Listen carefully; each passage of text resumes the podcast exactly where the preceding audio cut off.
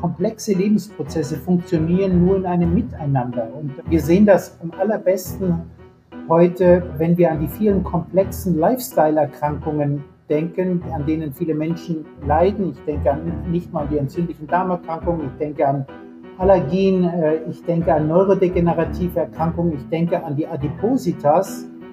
Dann wissen wir, dass hier eine Störung zwischen der Funktionalität des Mikrobioms und dem, was unsere eigenen Zellen leisten können, vermutlich entscheidend ist für die Ausprägung dieser komplexen Erkrankungen. Sagt Thomas Bosch.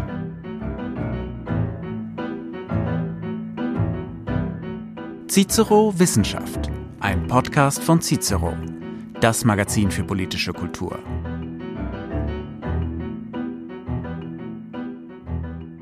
Hallo und herzlich willkommen zum Cicero Podcast Wissenschaft. Mein Name ist Axel Meyer, ich bin Evolutionsbiologe an der Universität Konstanz. Und ich bin Michael Sommer, ich bin Althistoriker an der Universität Oldenburg. Wir nennen unseren Podcast Menschen, Tiere, Sensationen, weil wir über Menschen sprechen, also geisteswissenschaftliche Themen, naturwissenschaftliche Themen, nicht nur Tiere. Und weil Wissenschaft immer auch wieder für die ein oder andere Sensation gut ist. Herzlich willkommen. Unser heutiger Gast beim Podcast Menschen, Tiere, Sensation ist Professor Thomas Bosch. Er ist Direktor am Zoologischen Institut der Universität Kiel und er ist auch der Sprecher eines SFBs Origin Function of Meta-Organisms. Willkommen, Thomas. Vielen Dank für die Einladung. Ähm, vielleicht kannst du dich erstmal selber vorstellen für unsere Zuhörer.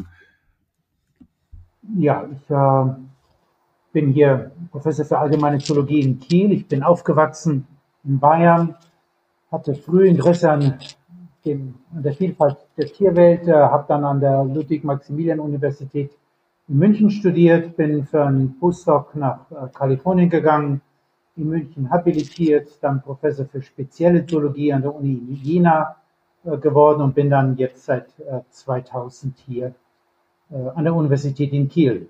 Wunderbar. Ähm, der Grund der Einladung für Herrn Bosch ist die, dass er einer der weltweit führenden Forscher auf dem Gebiet der Holobionten-Theorie ist und jemand ist, der Bakterien für, für sehr wichtig äh, hält. Er ist auch ein Co-Autor von einem sehr, einer sehr wichtigen Publikation, die sehr oft äh, zitiert ist, die von dem Konzept des Animals and Bacterial World spricht. Vielleicht könntest du zu Anfang des Gesprächs einmal ausführen, was hinter dieser Idee steckt.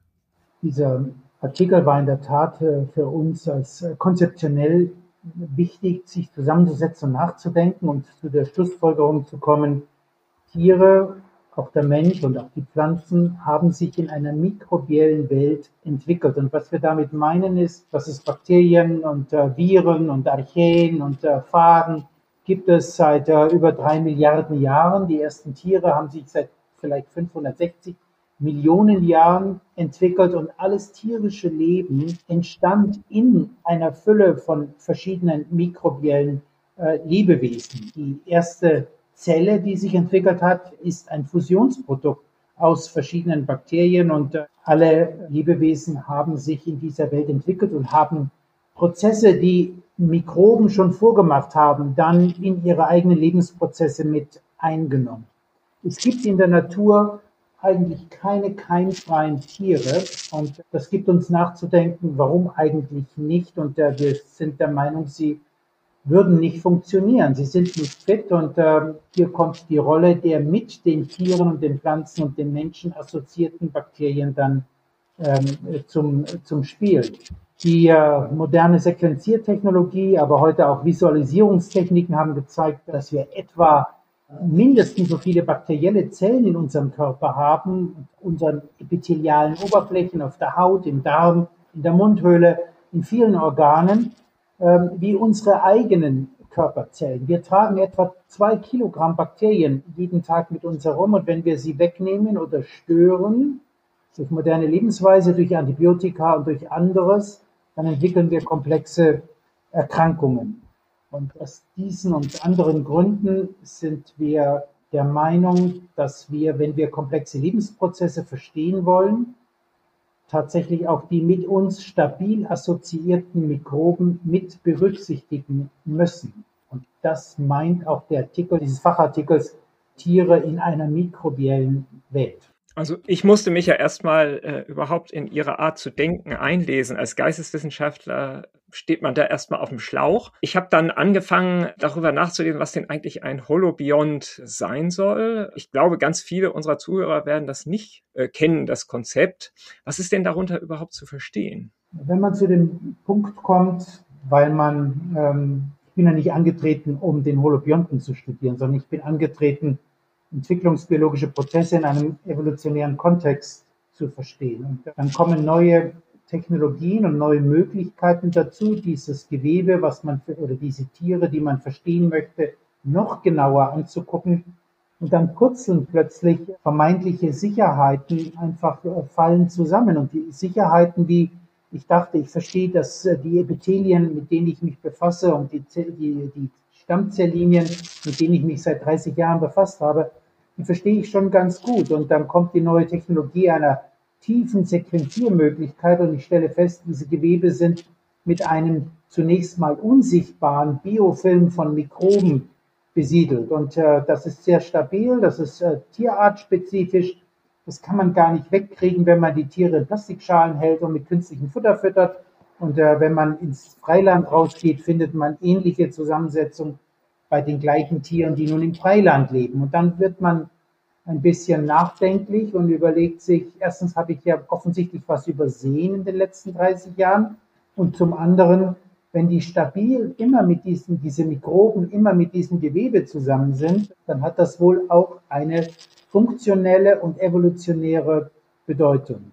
Und der Begriff Holobiont, äh, und äh, wir kommen vielleicht auch noch darauf, wir benutzen eher den Begriff Metaorganismus, gibt eine Begrifflichkeit für die Tatsache, dass Organismen multiorganismisch sind und nicht nur den nunmehr vielleicht der makroskopisch sichtbaren Wirt, sondern eben viele, viele Tausende und Abertausende von zunächst unsichtbaren Mikroben mit als eine quasi funktionelle Einheit mit beherbergen, sodass wir als Holobiont diesen Zusammenschluss aus äh, dem Wirt, das kann die Pflanze sein, das kann ein Tier sein, das kann der Mensch sein, und diese Interaktionen mit dieser vielfältigen mikrobiellen Welt hier bezeichnen. Und zu den Mikroben gehören nicht nur die Bakterien, da gehören äh, auch die, äh, die Archebakterien, da gehören Pilze, da gehören eben auch viele kleine Kleinstlebewesen dazu. Das ist wenig definiert. Ähm, Mikroben sind die Kleinstlebewesen, die mit uns leben. Das rührt ja eigentlich auch dann an eine philosophische Frage, nämlich die des Individuums.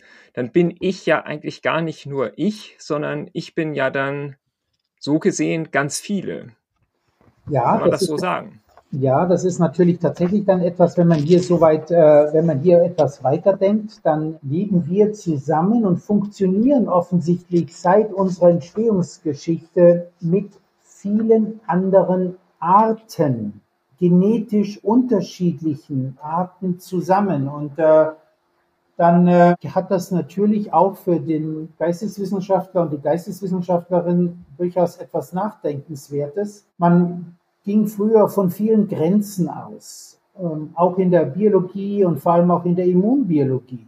Die Grenze von Selbst und Fremd. Und äh, ein Dogma in der Immunbiologie war die Verteidigung des Selbst und des Eigen vor dem Fremden. Und nun stellen wir und viele andere fest, dass einige der mit uns assoziierten Mikroben ganz wesentliche Schutzfaktoren und äh, immunologische Kompetenzträger sind in, in unserem Körper, die dafür sorgen, dass herumschwirrende Krankheitskeime unseren Körper besiedeln. Und da haben wir schon das Problem. Plötzlich sind fremde Zellen, die genetisch gar nichts mit uns zu tun haben, die aber auf und in unserem Körper leben, Teil unseres Selbst und Teil unserer eigenen Körperabwehr. Und da, von daher Grenzen beginnen sehr diffus zu werden und es lohnt sich in der Tat und naturwissenschaftlich angehauchte Philosophen beginnen darüber nachzudenken, was bedeutet das denn dann eigentlich für den Begriff des Selbst oder des Individuums. Das hat ja dann auch sofort medizinethische Implikationen, oder? Also wenn sich, wenn sich Impfgegner zum Beispiel darauf berufen, auf die Unverletzlichkeit ihres Körpers, das kann man dann ja, also diese Grenze lässt sich dann ja gar nicht mehr so ohne weiteres aufrechterhalten. Was ist dann überhaupt die Unverletzlichkeit des Körpers und was bedeutet es, wenn, wenn äh, Mikroben über eine Impfkanüle in meinen Körper gespritzt werden? Die sind ja sowieso schon da. Also ja, da lässt sich beliebig viel natürlich nachdenken. Es ist tatsächlich eine eine neue Denkweise und äh, die hat sicher auch in dieser Richtung Aspekte. Mir fällt dazu eben ein, dass wir ja nicht nur diesen stabilen Zustand haben im gesunden Körper, wo wir mit bestimmten Mikroben oder fremden Zellen zusammen sind, sondern wir können die Zellen wegnehmen, diese Mikroben wegnehmen und neue dazugeben. Und äh, wird das dann ein anderer Körper? Wird das dann ein anderes Selbst? Fragezeichen. Ja, oder in der äh, Entwicklung des Menschen aus der befruchteten Eizelle, die Interaktion mit der Umgebung und so weiter. Äh, jetzt, wo wir Antibiotika geben und damit unsere Darmflora beschädigen oder, oder zum Teil aus, äh, ausmerzen, danach dann probiotisches Joghurt zu essen, um die Darmflora wieder aufzu, aufzufrischen, bin ich dann noch derselbe Mensch? Das kann man dann eben auf die philosophische, aber auch bio, äh, biomedizinische äh, Frage stellen. Ähm, mich als Evolutionsbiologen interessiert auch deine Sichtweise auf die moderne Synthese. Also die Entwicklungsbiologie wird ja oft als die Disziplin bezeichnet, die in der modernen Synthese fehlt. Die moderne Synthese war eine, eine, ein Zusammenschluss sozusagen der Konzepte und Daten in den 20er, 30er, 40er Jahren von der Paläontologie, Populationsgenetik, Systematik, Geografie, Biogeografie zu einem Modellgebäude der modernen Evolutionsbiologie. Die Entwicklungsbiologie fehlte da und natürlich auch das, die ganze Kenntnis um diese äh, sozusagen Koevolution der Mikroben mit dem einzelnen evolutionären Linien, sei es was in unserem Fall Homo sapiens oder den Individuen, die wir sind und die wir dann fortpflanzen innerhalb unserer Familie und so weiter. Denkst du, dass das ein wichtiges Konzept wäre, in die moderne Synthese oder Evolutionsbiologie einzubauen? Und wenn ja, was würde das bedeuten? Ja, grundsätzlich, ähm, das ist eine spannende Frage und da gibt es auch viel kontroverse äh, Diskussionen im, im Feld. Ich denke, wir brauchen keine neue Evolutionstheorie, wenn wir jetzt diese neuen Erkenntnisse hier äh, versuchen, in das Funktionieren von Organismen mit einzubauen. Auch im Holobionten, im Metaorganismus gilt, dass jedes einzelne Mitglied und jede einzelne assoziierte Spezies hier eine, äh, das hat, was Charles Darwin eigentlich schon angenommen hat, nämlich diejenigen Individuen, egal um wen es sich jetzt in diesem Holobionten handelt, die besser an vorhandene Umweltbedingungen angepasst sind, haben einen Selektionsvorteil. Und äh, dabei spielt genetische Varianz, eine Vari Variabilität eine, eine große Rolle. Und diese Variabilität Flexibilität gibt die Chance, sich an eine neue Nische anzupassen. Das gilt für jede einzelne Komponente in diesem Holobionten. Und ähm, die Kontroverse entstand zunächst mal darin, dass man plötzlich begonnen hat, vielleicht ist dieser Gesamtgebilde dann die Einheit der Selektion. Das ist, das wird, dem würde ich nicht zustimmen, sondern jedes, jede einzelne Komponente denkt und lebt für sich.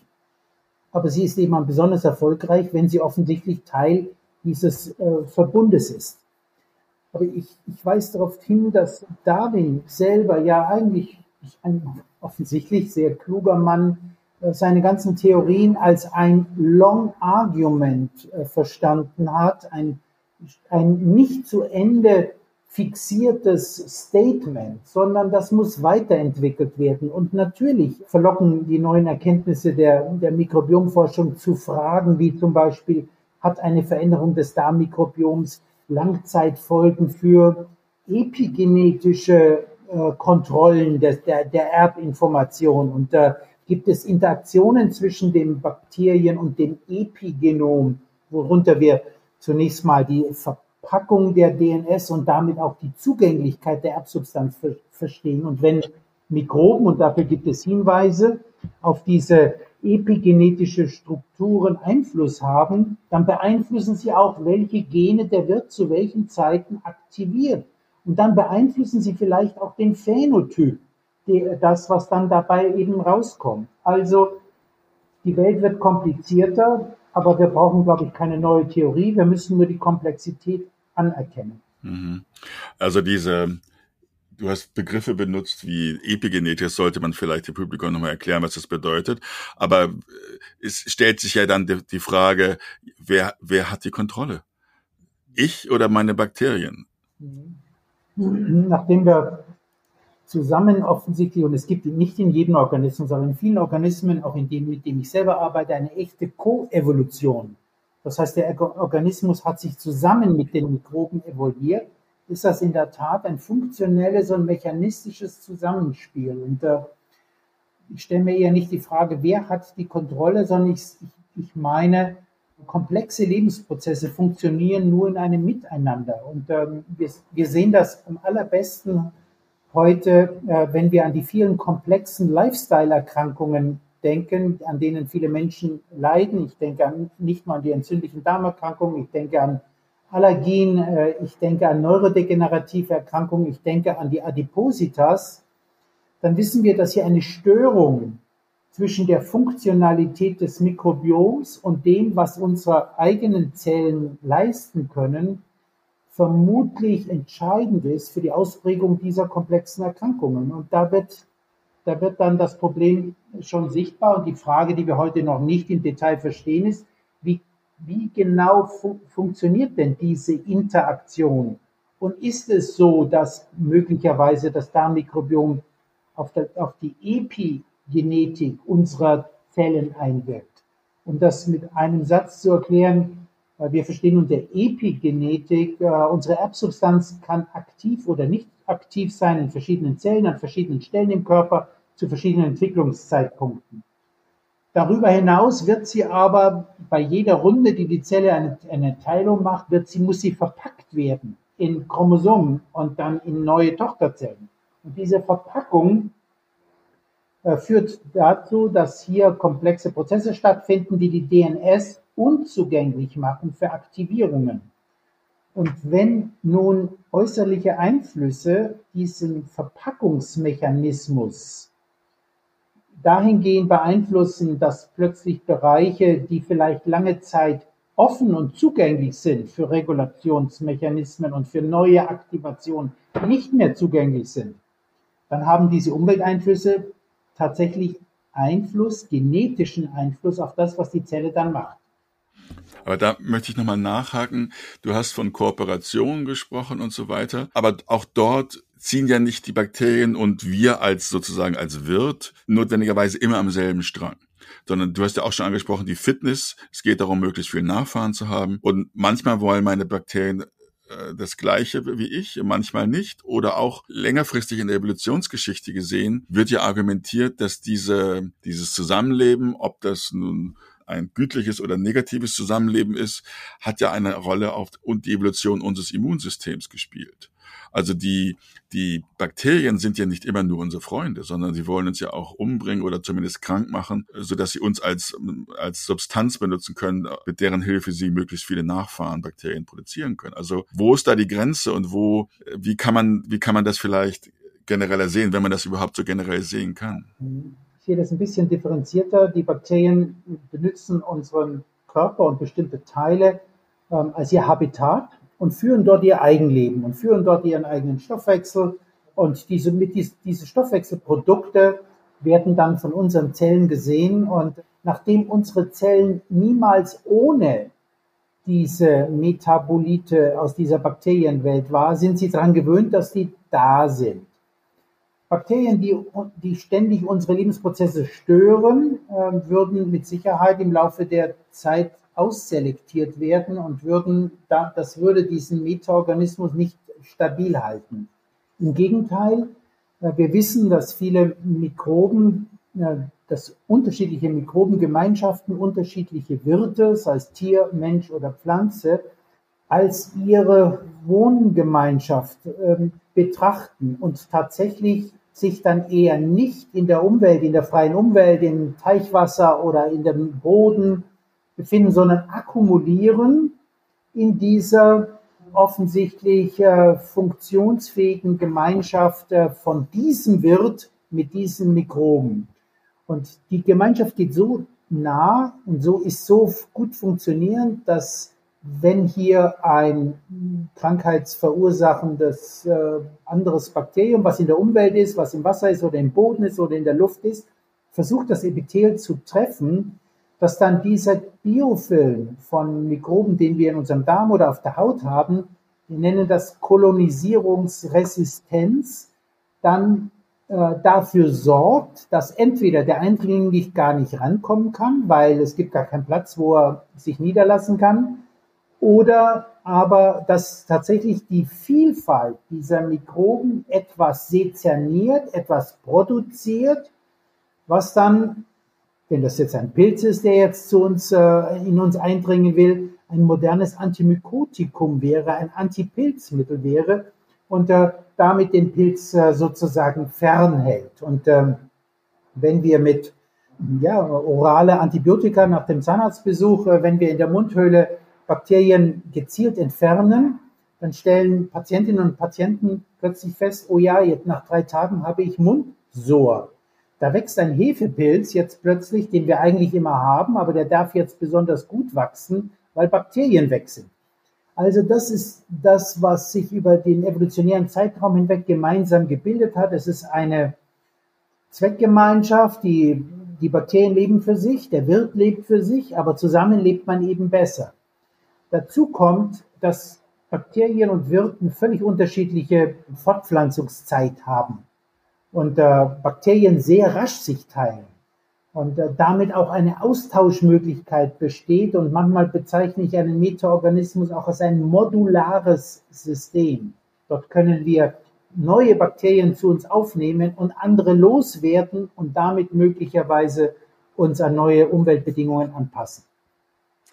Äh, wenn wir sterben, dann äh, geht doch im Grunde genommen dieses Habitat äh, für, die, für die Bakterien verloren. Und die sterben doch wahrscheinlich dann, so wie ich das jetzt verstanden habe, mit uns ab. Insofern müssten die ja dann Interesse auch haben, den Wirt so lange wie möglich am Leben zu erhalten. Ist das, das ist richtig? eine sehr spannende Frage eines gut mitdenkenden Geisteswissenschaftlers.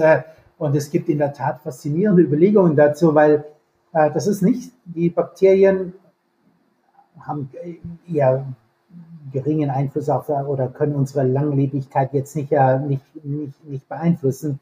Ähm, es gibt äh, interessante, aus der Altersforschung interessante Befunde, dass junge Bakterien in einem älteren Körper dort verjüngend wirken mögen. Das ist äh, momentan noch äh, sehr spannend, aber muss weiter untersucht werden. Aber wenn der Wirt stirbt und der Körper zerfällt, was passiert dann mit den Mikroben? Und es gibt durchaus Überlegungen, die sagen, diese Mikroben suchen sich den nächsten möglichst nah verwandten wird und äh, da wieder sozusagen ihr weiteres Leben zu, äh, zu führen. Diese Mikroben sind angepasst an den Wirt, die können nicht einfach im Boden oder im Wasser oder in der Luft leben.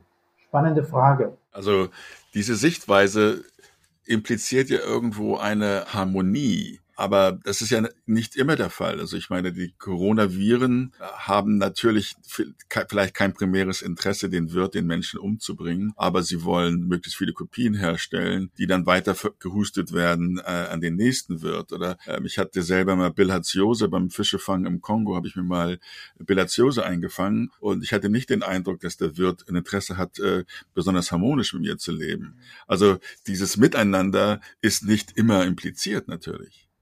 Nein, äh, das ist sicher, also das würde ich auch niemals davon sprechen, dass es ein harmonisches Miteinander ist, sondern es ist ein ständiges Ringen. Äh, und das ist, äh, alles steht ständig unter Selektionsdrücken und muss sozusagen sich erfolgreich bewähren. Und natürlich gibt es Parasiten, deren Interesse es ist, den Körper so weit auszunutzen, dass sie selber sich fortpflanzen und der Körper dann ähm, dabei verlustig geht. Aber ich weise nochmal darauf hin, diese neue Sichtweise hat schon dazu geführt, dass das, was wir eigentlich, die Bakterien haben einen denkbar schlechten Ruf bei der allgemeinen Bevölkerung. Und wenn ich einen Vortrag, einen öffentlichen Vortrag halte, und gerade in Corona-Zeiten, dann fange ich meistens an und sage, dieser Abend ist eine Zumutung. Weil äh, wir reden heute von nützlichen Bakterien, die um viele Aspekte in unserem Körper zuführen, die wir brauchen in einer Zeit, in der es sicher, äh, wie du Axel gerade gesagt hast, in der es äh, Keime gibt oder Viren gibt, die ähm, aufgrund ihrer Tätigkeit hier erhebliche Krankheitsbilder verursachen. Die gibt es. Ähm, ich habe mir mal von Medizinern und Medizinerinnen sagen lassen, es gibt etwa 200 bona fide, das heißt nur pathogene Bakterien. All die anderen Krankheitskeime. Der Begriff Krankheitskeim oder Pathogen ist immer kontextabhängig. Das heißt, äh, in welchem Zusammenhang äh, kommt denn jetzt dieser Krankheitskeim in ein bestimmtes Gewebe? Und wir wissen von vielen Fällen, in denen Bakterien, die irgendwo in ein reduziertes Mikrobiom dazukommen, da sind die plötzlich werden die ziemlich scheußlich und ziemlich unangenehm. Das gleiche Bakterium mit der gleichen genetischen Ausstattung kann aber durchaus ein harmloser, vielleicht sogar ein nützlicher, ein nützliches Mitglied in einer Mikrobengemeinschaft sein, in einem anderen Zusammenhang. Also das ist, ähm, das ist durchaus ein bisschen ähm, differenzierter zu sehen. Und ich weise auch, weil du das Beispiel Corona äh, angesprochen hast, darauf hin, Hochrisikopatienten in dieser fürchterlichen Pandemie waren und sind Menschen, die ein gestörtes Darmmikrobiom haben. Und in meinen, meiner Denke würde ich sagen, denen fehlt eine robuste, starkes Immunsystem. Und nachdem das Immunsystem sich auch aus Komponenten des Mikrobioms zusammensetzt, wenn in diesen Menschen, sei es ähm, durch ähm, Krankheit, durch Dickleibigkeit, durch falsche Ernährung, durch Antibiotika, durch andere äh, Prädispositionen hier, dass äh, dieser Metaorganismus äh, gestört ist, sind sie offensichtlich besonders anfällig für besonders schwere Verläufe von Corona ist das eine gute Überleitung, um zu erwähnen, dass du ein Buch geschrieben hast, das bald erscheinen wird, das ja auch ein, an, ein, an ein generelleres Publikum äh, gerichtet ist. Das Buch heißt Die unentbehrlichen Mikroben des Körpers, verborgene Helfer. Das wird beim Springer Verlag im Herbst erscheinen. Vielleicht kannst du äh, kurz erklären, was die Hauptthesen oder die Hauptthemen des Buchs sind äh, und warum vielleicht einige der Hörer des Podcasts Interesse haben sollten, sich das Buch zu kaufen? Ähm, das Buch ist entstanden über mehrere Jahre, zunächst mal in meinem Kopf, äh, weil man natürlich in diese komplexe Welt der Mikrobiomforschung plötzlich äh, einsteigt, hineingeworfen wird, sich Gedanken darüber macht. Und ich habe äh, mich dann entschlossen, weil ich denke, dass die Erkenntnisse wichtig für jedermann sind, hier ein Buch darüber zu schreiben, um diese Komplexität dann doch rüberzubringen, aber in einer Art und Weise, so dass man tatsächlich dann damit was nach Hause mitnehmen kann. Ich habe das Buch dann in kleine Themenbereiche gegliedert und zunächst mal das Buch wird zeigen oder zeigt, was man über die Funktion weiß, die äh, Mikroben für Mensch und Tiere haben. Das Buch regt an über die steigende Zahl an sogenannten Lifestyle-Erkrankungen, also unsere modernen Ernährungsweisen, Lebensweisen etc., die häufig nicht sehr gesund sind, nachzudenken und äh, hier in einem eher ganzheitlichen Sinne auch die Rolle des Mikrobioms zu berücksichtigen. Nachdem wir schon immer viele waren in der Evolutionsgeschichte, gibt es auch äh, Themenbereiche und Kapitelchen, die eben auch die äh, Evolutionsgeschichte und die Entwicklungsgeschichte betrachten. Ähm, wie gesagt, wir waren niemals ohne Mikroben. Es gibt keine keimfreien Tiere in der Natur. Was bedeutet das denn? Das wird äh, in diesem Buch ein bisschen erklärt. Und äh, natürlich auch, dass wir diese Mikroben, die mit uns leben, manipulieren und beeinflussen können. Und wir tun das jeden Tag durch unsere Ernährungsweise, Lebensweise, äh, Zugabe von Antibiotika und anderen Medikamenten. Und hier steckt aber auch etwas Positives und eine gute Nachricht für die Leserinnen und die Leser, nämlich äh, unsere Erbsubstanz. Da haben wir schlechte Karten, da können wir nicht viel tun. Aber wenn Mikroben für Gesundheit tatsächlich äh, mindestens eine gewisse Bedeutung haben. Wir können das Mikrobiom beeinflussen und manipulieren und auf einfache Art und Weise und damit erheblich zu unserem, zu einem gesunden Leben beitragen. Das äh, wird in diesem Buch äh, die unentbehrlichen ein bisschen erläutert. Darf ich da vielleicht Devil's Advocate spielen und fragen, ist das wirklich ein, ein Paradigmawechsel, der da stattfindet? Ist diese, diese Ich habe das ja selber in der evolutionsbiologischen Literatur beobachtet, wie du zu Anfang des Gesprächs gesagt hast, die technologischen Möglichkeiten, jetzt ganz viele Gene von ganz vielen Bakterien, zum Beispiel aus Stuhlproben zu sequenzieren, um so zu sagen, ja, das ist ein gesundes äh, mikrobielles äh, Biotop in unserem Darm oder eben nicht, hat ja dazu geführt, dass die verrücktesten Dinge auf das Mikrobiom hingeführt wurden. Und ich, ich war vor einiger Zeit, äh, habe ich in Cambridge und Boston äh, in Amerika gelebt. Dort in der U-Bahn wird annonciert, man soll Stuhlproben an die Pupbank stiften, weil dort dann die, die größte Sammlung von menschlicher, menschlichem Pup, äh, wie sagt man das auf Deutsch, gesammelt wird, sequenziert wird und dann eben auch tra transplantiert wird möglicherweise, um gesundere Menschen herzustellen. Was ist daran biologische Realität? Was ist daran vielleicht äh, ein bisschen übertrieben?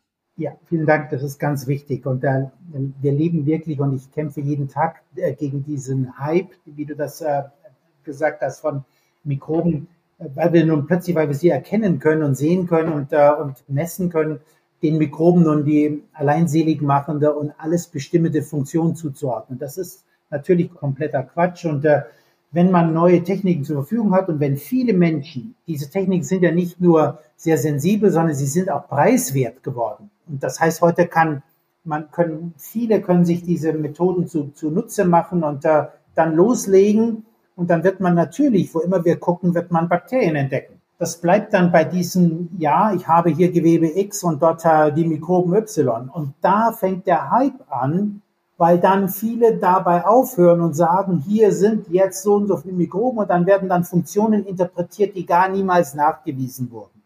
Das heißt, wir müssen und wir kämpfen täglich dagegen und auch mein, das Forschungszentrum hier, das ich leite, hat sich ganz klar auf die Fahne geschrieben, wir müssen weg von Korrelationen und Assoziationen hin zu Funktion und zu einem mechanistischen Verständnis, wie, äh, was denn die Rolle ist von diesem Zusammenhang. Und natürlich ähm, entwickeln sich keimfreie Tiere, die wir in Versuchslabors halten. Wir haben hier eine Möglichkeit, hier 3000 Mäusekäfige mit keimfreien Mäusen zu halten.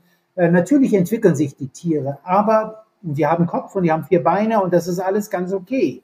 Trotzdem ist nicht alles ganz okay, weil es gibt kleine Aspekte, die aber wichtig sind und die am Ende dann äh, tatsächlich möglicherweise zu komplexen Erkrankungen führen würden, die auf diesen Vorhandensein von mikrobiellen Metaboliten entsprechend, entsprechend beruhen. Also da ist viel Hype im Feld, das schadet auch dem Forschungsgebiet, aber es gibt auch viel ernsthaftes Bemühen mit anstrengenden, funktionellen Herangehensweisen, hier tief in diese mechanistische Verständnis der Interaktion reinzugehen. Äh, wir haben am Anfang ähm, das Thema aufgebracht, dass es, äh, wir sprechen über primitive und moderne Organismen. Wir haben als Menschen ja auch äh, in unserer eigenen Geschichte äh, gelernt, uns als Krone der Schöpfung zu verstehen. Was ist denn da noch dran? Wenn wir jetzt plötzlich sehen, wir sind eigentlich nur komplexe Interaktionsmuster verschiedener Lebensformen, dann müssen wir davon eigentlich doch schnellstens weg, oder? Ja, also es gibt keine Krone der Schöpfung. Jedes Tier, jede Pflanze, jeder Mensch, jede Mikrobe ist ein Wunderwerk, das wir bis heute noch nicht verstehen. Es gibt keine primitiven und höher entwickelten Organismen. Wenn ich das irgendwo lese und die Chance habe, das zu begutachten, dann wird das so nicht durchgehen. Was ist denn primitiv? Es gibt nichts Primitives. Die einfachsten Organismen sind Wunderwerke, die wir bis heute nicht wirklich verstehen. Ich verstehe den einfachen Süßwasserblüten mit 100.000 Zellen und 3.000 Nervenzellen wo wir jede davon mit Vornamen kennen. Ich verstehe sie immer noch nicht. Es gab vor vielen Jahren mal, mal Kollege ähm, Axel Meyer wird es wissen, ein Buch, How to Make a Fly. Wie mache ich eine Fliege? Das war für mich als jungen Menschen ein Wow-Effekt, wie ich das Buch in die Hände gekriegt habe. Ich habe gedacht, da kommt jetzt jemand, schreibt ein Buch, wie mache ich eine Fliege? Natürlich können wir bis heute keine Fliegen machen. Wir haben es nicht verstanden.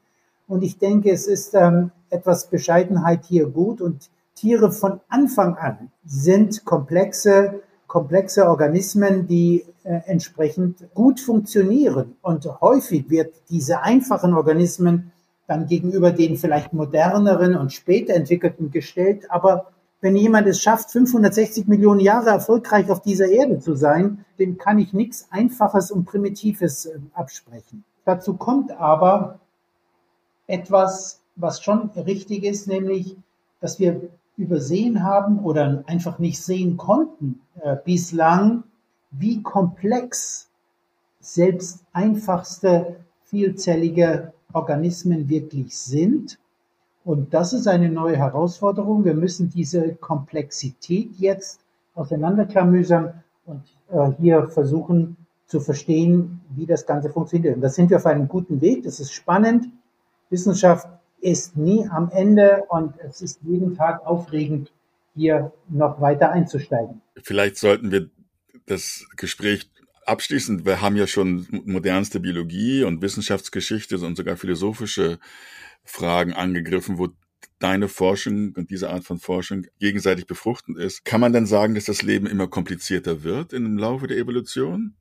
Oder wie würdest du das sehen? Ich würde es nicht so sehen. Ich würde sagen, das Leben war, Leben ist komplex und äh, Lebensprozesse sind komplex. Wir haben gelernt jetzt, dass vielleicht bestimmte Lebensprozesse sogar multiorganismisch nur zu verstehen sind.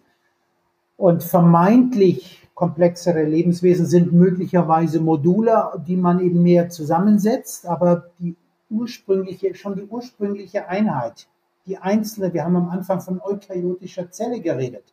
Wie reden diese Zellen miteinander? Wie interagieren sie? Wie bekämpfen sie sich? Kommunikation, das alles gibt es schon in ganz einfachen Organismen. Das hat sich natürlich dann etwas äh, verkompliziert. Die ähm, Herausforderung unserer Zeit ist es, glaube ich, dass wir diese Komplexität äh, annehmen und versuchen zu verstehen und aber wegkommen von dem, was in der Vergangenheit unsere Kolleginnen und Kollegen in den Naturwissenschaften getan haben, nämlich pur reduktionistisch zu arbeiten. Das Reduktionistische hat dazu geführt, dass wir ganz tief in die Zellen und in Gewebe und in den Darm hineingucken, dabei aber vergessen, dass die Funktionalität dieses Gewebes möglicherweise bestimmt wird von Faktoren, die eben nicht aus dem Darm kommen oder die nicht aus dem, dem, Rücken oder die von bestimmten Zellen herkommen, sondern systemisch bedingt sind. Und da kommt dann eben diese neue Wissenschaft der Systembiologie und äh, ich äh, nenne das eben dann einen, äh, eine reduktionistische Ganzheitlichkeit, die wir eigentlich jetzt wagen müssen, weil wir natürlich reduktionistische Methoden brauchen, um Details zu verstehen. Aber wir müssen den Organismus doch in seiner Gesamtheit annehmen, um ihn ein bisschen besser zu verstehen. Vielen Dank. Äh, das war ein tolles Plädoyer, das ich mir äh, merken werde für den nächsten Fall, wenn ich eine Fliegenklatsche in die Hand nehme. Äh, dann werde ich darüber nachdenken, dass ich die Fliege zwar kaputt machen kann, aber ich kann sie nicht machen. Herzlichen Dank. Vielen Dank für die Einladung. Dies war der Podcast Menschen, Tiere, Sensation des Cicero.de.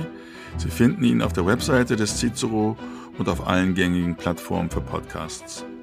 Wir freuen uns, dass Sie uns zugehört haben. Bleiben Sie uns gewogen, teilen Sie uns auf den sozialen Medien und auch über Feedback jeglicher Art freuen wir uns sehr.